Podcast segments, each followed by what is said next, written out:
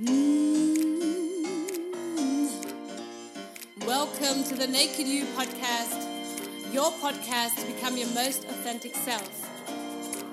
Hi, my name is Patricia Franklin, and I'm an expert in authenticity and the founder of the brand Kick Ass Living. It's my mission to bring out the best in you and to help you strip away those layers of pretense and conditioning that might have been blocking your life all the time so that you can start living a happy, a satisfying, a successful, and a joyful life. So stay tuned and let's do this! Woo! Hey guys, it's Patricia again from the Kick Ass Living podcast. I'm so happy you've tuned in. And today I want to introduce you to the Kick Ass Pep Talk. Because um, um, recently I've been talking to some of my coaching clients and I've realized that a lot of us, you know, need that need some kind of pep talk once in a while. And so I've decided, okay, I'm going to introduce this into my podcast, maybe every other week, always on a Wednesday. And today's topic is about that everything's going to be all right. And if you are a music fan like me, then maybe you can hear Bob Marley's Every Little Thing is Gonna Be All Right in the background. Well, that's what I always hear. Um, but obviously that's not true because when we have a shitty day or or you know a bad phase in our lives, you know maybe we're frustrated, we're disappointed, we're sad, we're angry, we're a little bit depressed, whatever, anxious. Um, then you know we obviously don't hear Bob Marley's um, voice in our heads, but we hear you know some kind of really sad song going over and over again. And so this is why I want to talk to you about today. That hey, you know it, it's okay to feel like this, and it's okay to have a shitty day, and it is okay to have a bad phase. What is not okay is that we are suppressing this feeling most of the time because we want to impress other people, and we're scared that, you know, if we really show ourselves to other people, then they will judge us and um, they won't like us, or they will talk about us, or whatever, you know, or, you know, just basically they won't love us.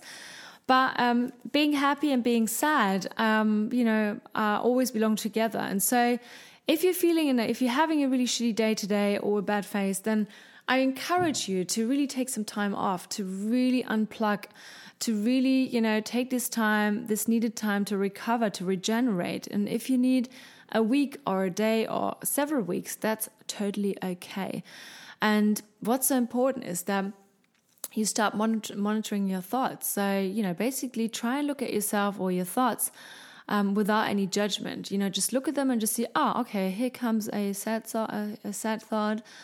Aha, uh-huh, and here's another really depressed one, and mm, okay, over there is an anxious one, and ah, okay, here's another one. And just, you know, don't put any, you know, don't take it personal. Don't, don't put any major meaning on it. And, you know, most importantly, don't feel like a victim, like, oh my God, now I feel this bad and really have to push this away.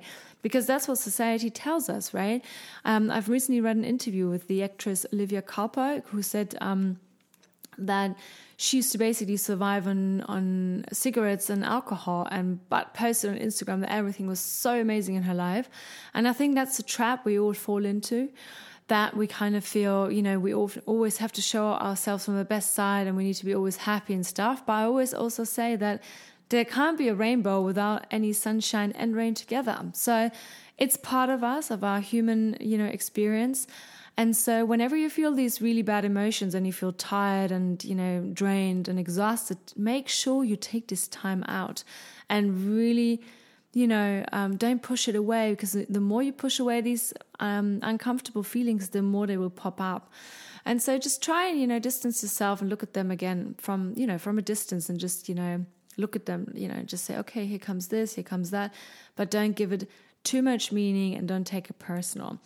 And as an additional tip from me, try and celebrate yourself more. Um, really look at what what have you achieved, what have you overcome, who have you become in the past year.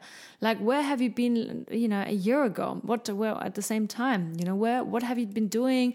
How much um, have you grown? And look at this and celebrate yourself. And I feel we don't do this often, you know, and we don't do this as much as we should really do. So try these steps and just know that it's totally okay to feel like this and it's okay to experience bad phases and it doesn't matter how long they last as long as you accept what's going on and just know that you matter, you're worthy, you're loved. And um, yeah, and I'm really excited to hear from you. If uh, you want to talk to me on Instagram, then go on at Patricia Kickass. Have a beautiful day today. Make sure you, you know, you unplug, you take a break, you deserve it, you are worthy, you are loved. I'm looking forward to hearing from you. Have a beautiful day and let's kick ass. Bye bye.